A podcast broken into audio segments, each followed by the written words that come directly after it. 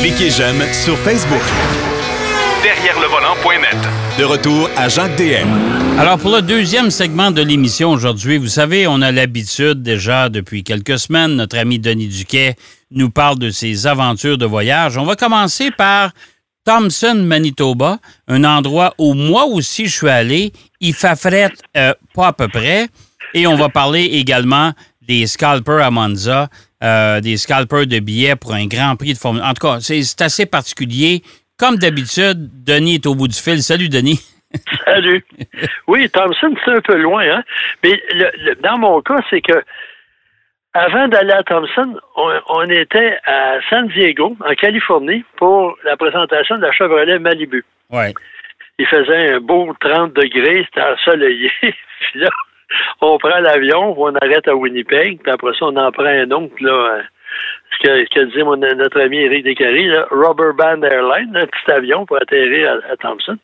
Et là, du soleil de la, Californie à la froidure euh, manitobaine, c'était un peu difficile à accepter. Et puis honnêtement, Denis, il fait froid à Thompson. Oui, parce que l'air frais vient de la baie du Son, puis il n'y a rien pour empêcher ça. Il n'y a pas de montagne, il n'y a rien. Ça nous arrive là, direct d'en face. Puis on arrive là, là vers en fin d'après-midi, après notre périple Californie-Thompson. Euh, puis Ford a un centre d'essai, là, puis eux autres, c'est surtout au niveau des particules de, poussière de neige. Quand il fait trop froid, il neige pas. Ça tombe quasiment en petite poudre. Là. Puis eux autres, c'est l'infiltration de la neige un peu partout. Mais là, le but du voyage, c'était de nous faire essayer, pourquoi au Manitoba et à Thompson, le système anti-patinage de Ford.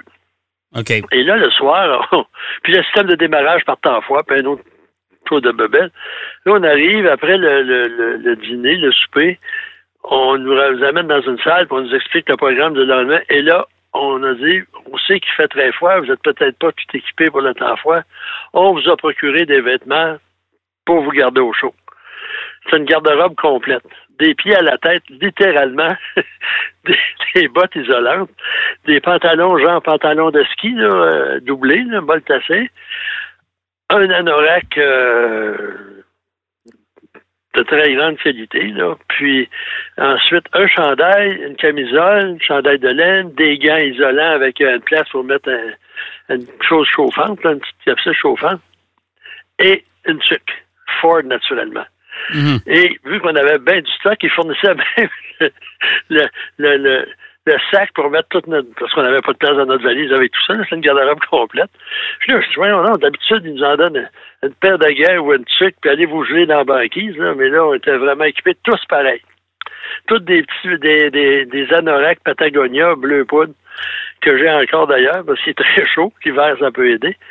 Et là, le lendemain matin, réveil à 4 heures, petit déjeuner, et là, ce qu'ils appellent dans le jargon cold soak, soak start, cold soak start.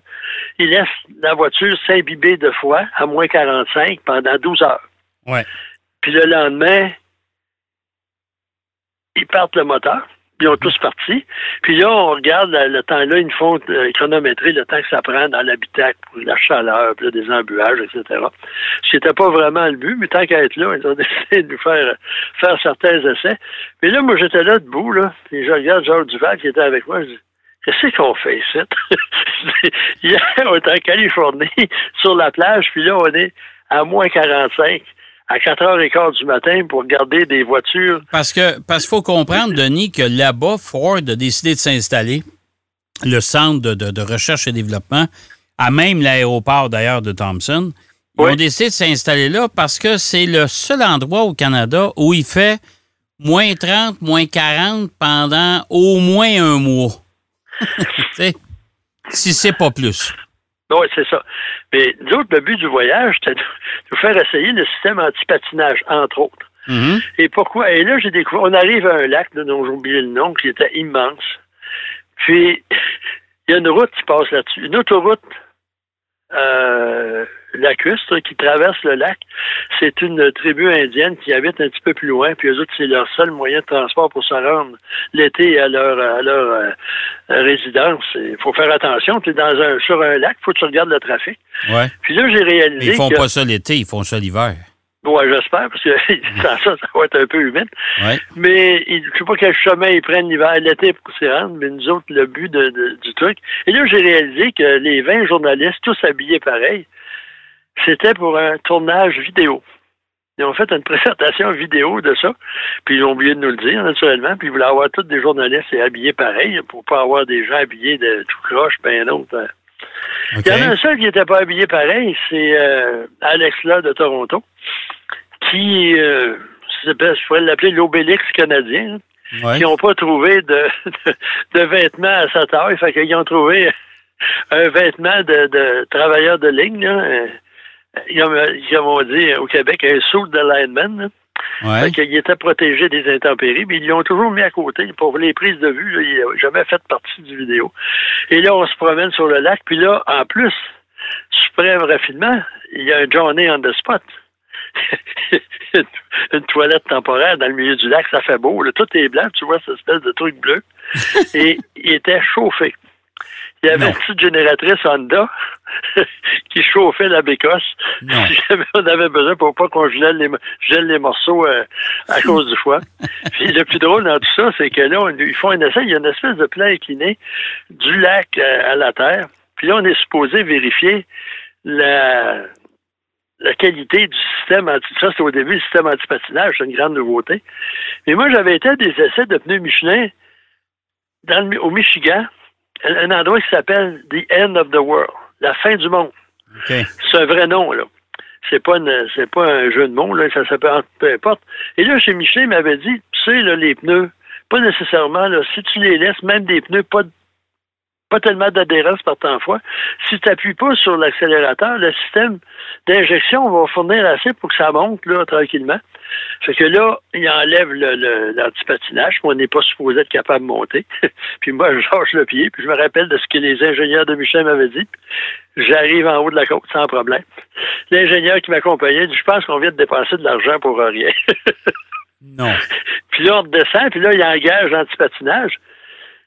Mais si tu sais comment conduire, l'antipatinage, c'est pas toujours efficace. Fait que là, on n'a jamais été capable de monter à la côte avec le système antipatinage. Mais non, mais l'antipatinage, on sait aujourd'hui, d'ailleurs, si vous êtes pris, et c'est pour ça que les constructeurs euh, euh, annoncent maintenant, et on peut le désactiver, parce que si vous êtes pris dans un banc de neige avec un antipatinage, ah oubliez ça, vous allez rester là jusqu'au printemps surtout même les premières Lexus, il y avait ce défaut-là, puis il y avait un antipatinage très sensible. Là. Je me souviens d'un collègue qui était pris d'à peu près d'un banc de neige de 4 cm de haut en face de, de, TVA, là, parce que ça fonctionnait pas. Mais le monsieur, après ça, je lui ai dit, écoute, j'ai fait par exprès pour faire le contraire de ce qu'il me riait. Oh, bon, au moins.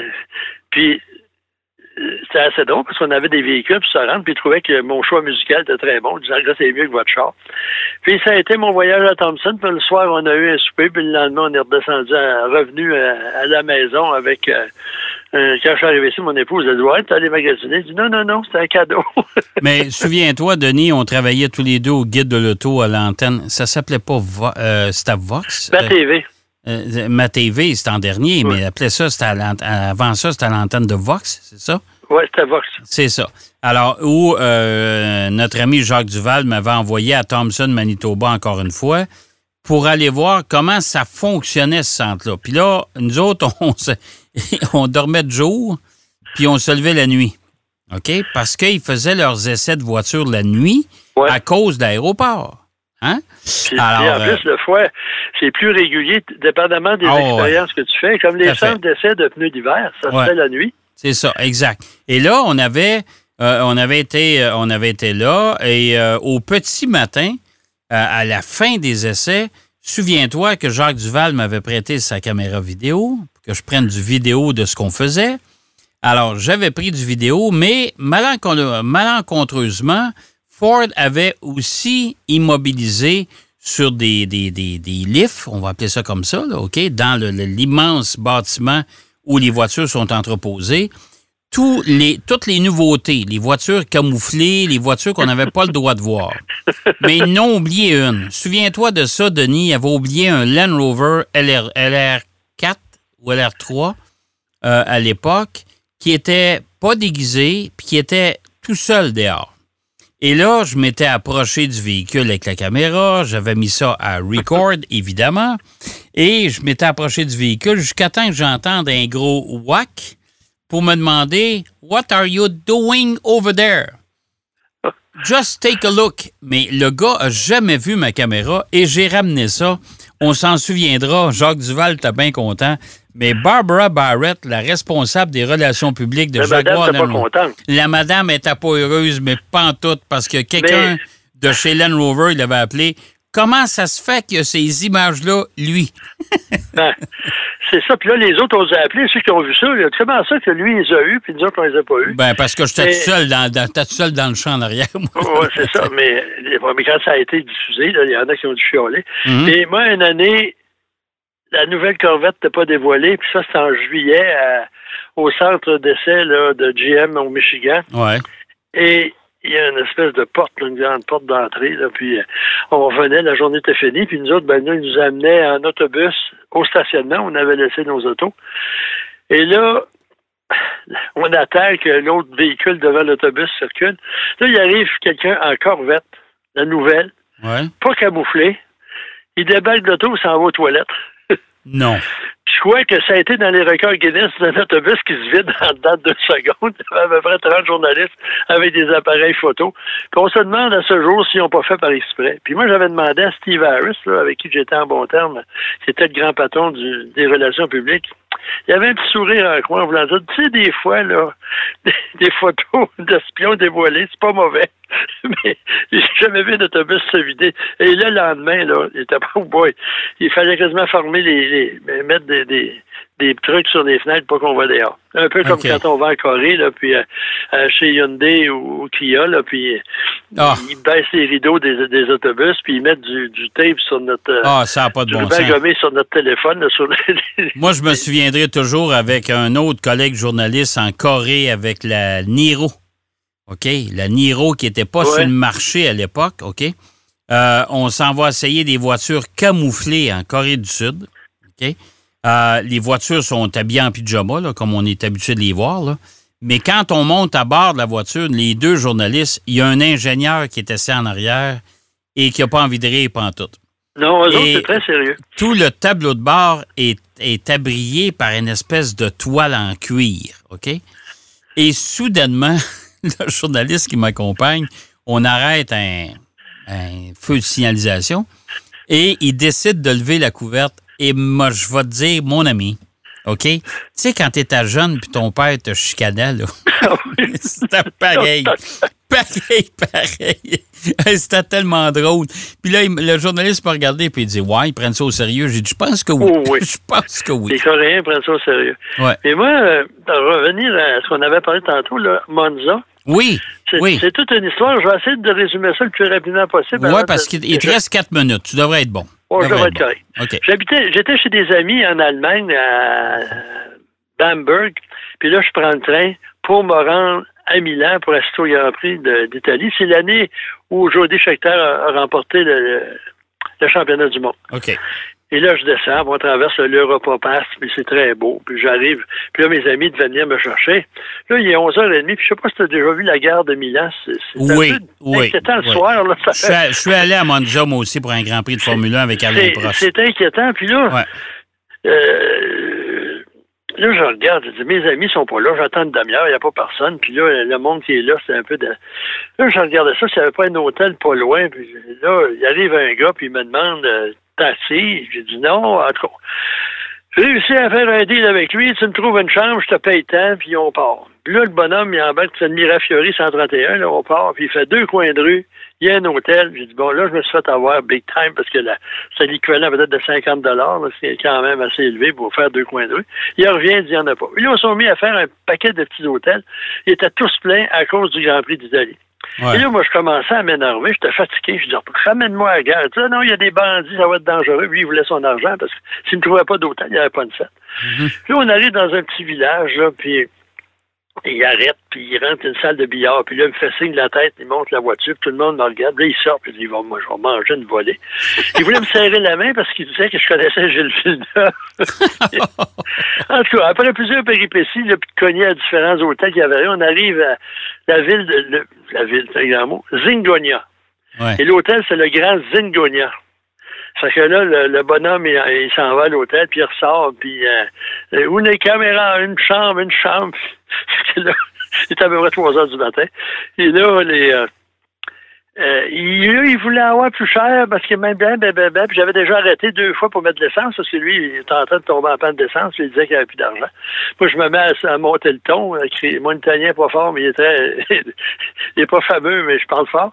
Là, tu voyais des chambres s'allumer. Finalement, en tout cas, je rentre là. Puis le lendemain, je prends l'autobus pour me rendre à Monza. Et là, la direction du Grand Prix de Montréal avait supposément laissé mon nom à à Monza, à l'autodrome, pour que je puisse avoir ma passe puis ma, mon accréditation. Mais l'accréditation est au centre de la piste. Puis quand je suis arrivé à la Boréale, il n'y avait pas mon nom. Fait que là, je dis, ouais, qu'est-ce que je vais faire?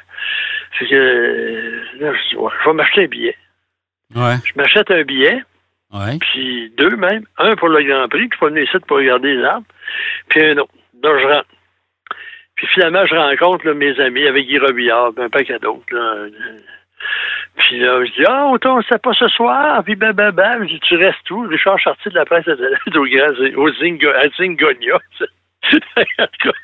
il m'a regardé de travers. Fait que là, j'avais mon accréditation, je pouvais aller partout, mais j'avais ma passe, j'avais mon billet, je dis, je vais aller en vendre ça. Parce que le lendemain matin, avant le Grand Prix, puis là-bas, il n'y a pas de guichet. C'est des gens avec des petites sacoches, mes sacoches de laitier, qui vendent des billets. Je retourne voir le gars qui me l'avait vendu. J'avais payé 90 000 livres, je pense. Lire, ça veut dire, ça vaut 90 Le gars dit, te donne 10 livres. là, 10 000 livres. Je dis, boche. C'est ça. Finalement, il me l'a racheté au même prix. OK. Puis il s'est retourné de bord. Puis, euh, il l'a revendu de suite. Puis il était au tribunal central. Euh, Pierrot, excuse-moi l'accent italien, 120 000 livres. Ah, mon Mais moi, j'étais bien content, j'ai pas perdu une scène, c'était une belle expérience. Puis là, je suis retourné. Puis là, j'étais sur le bord de la piste. Puis les Italiens sont tellement passionnés que moi, j'avais des passes pour être sur le bord de la piste. Mais on nuisait à la vision des tifosi. Ils nous tiraient des canettes de bière ah, ou de liqueur douce, euh. mais ils ne les avaient pas bu avant de les tirer. Ah, mon Dieu, ça écoute ça. Ça fait mal de recevoir une canette de bière sur le C'est sûr. Puis finalement, j'ai écouté le Grand Prix dans la, sur un écran géant dans le kiosque McLaren. Ah, bon, ben, garde. Ça fait tout ce bout-là pour écouter les Grands Prix à télévision. C'était quand même intéressant. Ben, mais C'est terminé, Denis. C'est terminé, Denis. Écoute, on n'a plus de temps. On a déjà défoncé. Euh, merci, Denis. Euh, écoute, on, on se reparle la semaine prochaine. À la semaine prochaine. yes. Euh, Denis Duquet qui nous parlait de ses aventures de voyage. On fait une courte pause. Au retour, Marc Bouchard est avec nous pour parler de son essai de la semaine derrière le volant. De retour après la pause. Pour plus de contenu automobile, derrière le volant.net.